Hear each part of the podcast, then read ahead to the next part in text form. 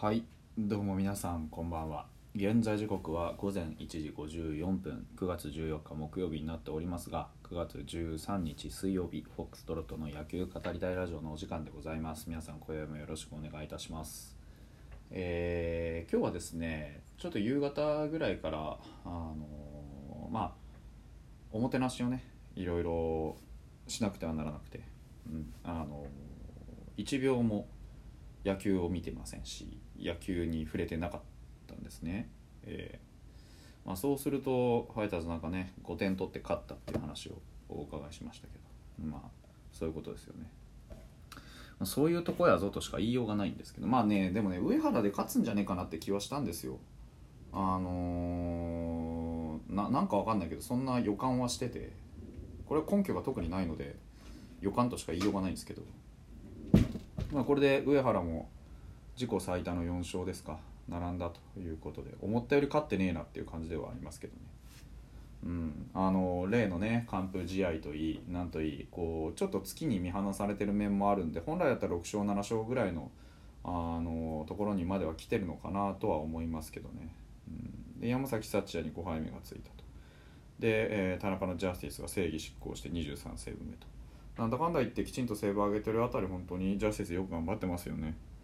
うん。でまあ相変わらずマンチュにはあのホームランは出ずというところで本当にあのまあよく勝ちましたね今日もね。あの主軸が打ったじゃないですか。清宮とマルティネスと松本剛と。345番があきちんと働いてくれたんでね。松本剛なんか今日は3安打ですか？久々ですね。うん、これまで本当にあの松本剛本来はもっとねあの、まあ、3割打つか打たないかぐらいまででいいかなと思ってたんですけど結局蓋開けてみたら2割7分4厘なんでまあ正直今シーズンね非常に厳しかったんだろうなとコンディション的な面が。あというのは見てて思います。うん。普通にやってれば3割4分ね、あの昨年打ったのであればやっぱり3割前後でね推移してほしいなっていうとこですけどうーんまあ特段めちゃくちゃ厳しいされ攻めをされてるわけでもない中でこういう風にねなるってことはやっぱり序盤に痛めたアキレス腱も含めてなかなかコンディション伴ってこないんだろうなっていうのは、まあ、想像に難くないですよね。うんですから逆に言うとそういう中で何ができるかっていうのがやっぱりプロとしての準備なのかなとも思いますしうんね本当そこをやはりファンとしてもね監督首脳陣としてもあの当てにしてたと思うんです正直。だから松本剛の不振っていうのはあの実際問題かなり大きかったと思いますね。このチームでコンスタントにヒットを飛ばせる人間っていうのはあのある意味でめちゃめちゃ貴重なわけですよ。うん、ですからそういう人が今日はね2打点打って、えー稼いでくれた。でそしたら勝ったっていうことですからね。っぱり松本剛っていうのはこのチームにおけるキーマンなんだろうなっていうのは僕はあの見ていて思いますね。あとやっぱりマルティネスねあの打点チャンスに非常に強い中でやっぱり今日もね、えーしっかりと打点稼いでくれたってところを考えるとあなんか4番を外国人に任せなければいけないんだろうなっていう気持ちになりますよね。明らかにあのマンチュにしても清宮にしても野村にしても4番になるとシュンとしちゃって全然打てなくなるっていうのはやっぱりマルティネス見てるとああ平常心が大事なんだろうなってそういう気持ちになるなって思います。あのマルティネスの場合は本当にそうですけどあのどうどっからどう見ても変わらないんですよね。いつもやはりアプローチはきちんと同じことができてる。うん、でしっかり振り切るからファールにもなるしファールになるボールを見るとやっぱり相手のね、あのピッチャーもうかつな球投げれないなと思ってプレッシャーかかりますしね。そういうふうに考えるとやっぱりいかにねマルティネスみたいにしっかり振っていくか。そして常に変わらないスタンスと変わらないフォームでね。そしてボールをしっかり捉えていくことができるかっていうことが、まあ、かなり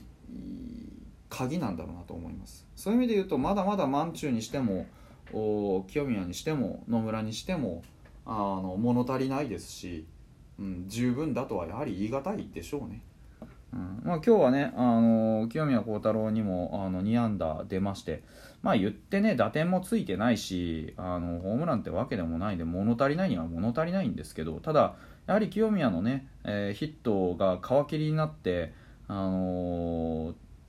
点が取れてるって面は非常に大きいなと思うので、まあ、ここはあの素直にね清宮の打撃を褒めておくべきでしょうね。うん、で出塁も今日3出塁ですか？非常によく頑張ったと思います。素晴らしいあの攻撃力をねしっかりと担保できているという点で非常に良かったのかなと思います。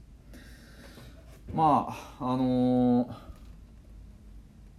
実際問題先発がねある程度試合を作って壊さなければこういう風になるだろうの典型的な試合でしたよね、うん、2点取られたものの上原健太は常にリードを守って降りたわけです。打線がね初回から点取ったってことも非常に大きかったですけど、ね、それ以上にやっぱり上原健太がね、うん、7回104球を投げて2失点にまとめ上げたっていうところをやっぱ褒めるべきでしょうね。うんあの山崎幸也の攻略に成功したっていうこと以上にやはりすんなりね上原がまああのー、ほぼほぼほぼ完璧にね5回4回5回を投げ切ったっていうことがやはり大きかったですよね。あの初回しっかり三者凡退で立ち上がって2回も先頭バッターを出すもののねしっかりとその後3つで抑え3回は三者凡退を取りとこの123回をほとんど完璧に切り抜けることができたっていうことがねあの何よりもこうこれまでのね先発に足りなかったことじゃないかなと思いますし。うん、あの6回のね、えー、3者連続三振なんてのはきっちり決めきって本当に素晴らしかったなと思いますけど、まあ、その分だけちょっと7回がね、あのー、まあ、もったいないなっていう感じはしましたけどね、うん。あのー、ホームランをねやはり打たれるっていうのはあの本人にとっても非常にこう悔しいでしょうしね。でその後ちょっとフラッとしたんですけどね。まあなんとか抑えきったっていうのも本当に良かったなと思います。で今日ヒーローインタビューに複数人上がったんですけどでもやっぱり松本剛の話ですね。伊藤君のあのー、ね、例のその誹謗中傷の問題を受けた松本剛の動きです。あのメッセージそのままニュースに載ってるのを読みますけれどもあのー、ね、エスコンで残り今季7試合あるよってことについてコメントを求めると7試合全部勝ちますと。えー、さっきも言いた言いましたけど打てずに負けた時僕も結構誹謗中傷来るんでと、えー、できれば激励に変えていただいて今日みたいに活躍した試合はお褒めの言葉をたくさんダイレクトメッセージしていただけたらと、えー、選手の皆さん結構見てますので皆さんの声援が力に変わります一言一言真摯に受け止めて頑張りますので残り全試合たくさん声援よろしくお願いしますというセリフです。あのー、まあ言ってね弱いんで今。負けてるんで全部が全部褒められるなんてことはないんですよ。ただやっぱりあのぜぜひひというわけじゃないですけどあの勝った試合打った試合というのはねあのまあきっちりね何て言うんでしょう。あの褒めてあげてね。えそうでない試合にはねもっとしっかりしろよ頑張れよというね知った激励をねしてあげるのがやっぱりいいんじゃないでしょうかねわざわざね文句を言ってねそれこそなんかこう引退しなさいとかねそういうバカみたいなことを言ってる暇があったらねやっぱりいかにファイターズの選手たちにね勇気を与えられる存在なのか自分たちがねということをファンとしてね考えてあげた方がそれはいいに決まってますよね。まあねあのー、ツイッターやってたってそこら中でファン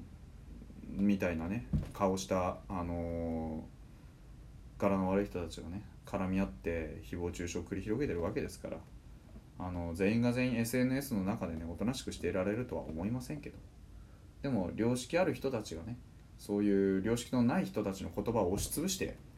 いくほどにねたくさんの激励を与えられたらあ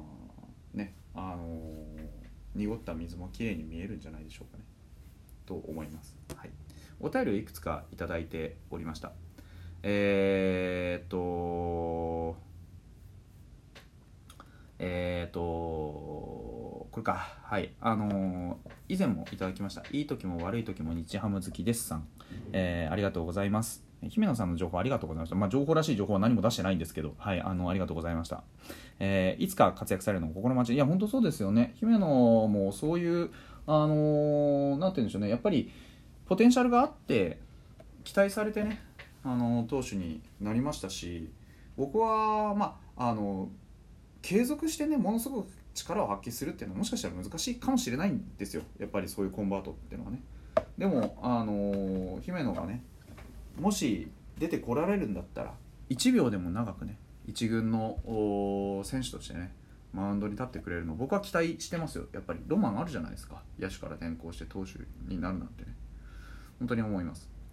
でまあここからちょっとセンシティブな話なんですけど YouTube で見たのですがあの吉田康生今シーズン限りで引退の真相みたいなねというのを見て驚いています。嘘であってほしいですね。デマだとしたらこういうことを YouTube に出していいんでしょうか。という話がありますがまああのー、100%断言できますけどデマです。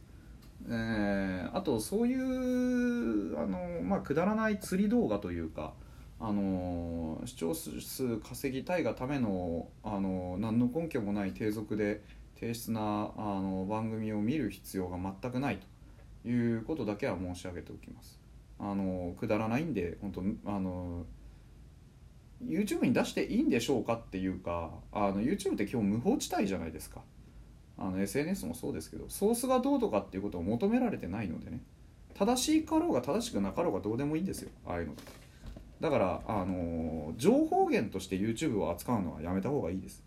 うん、あの正確な情報はゼロだと思って見るべきだと思います。僕のラジオもそうですけどね。僕の思ったことしか喋ってないから。なのであのそういうくだらないねあの情報に目を通すぐらいだったらあのスポーツ紙だったりなんだりでしっかりと本人たちの、ね、言葉を、ね、SNS でもいいですし聞いた方がいいんじゃないかなということだけ申し上げておきたいなと思います。それでは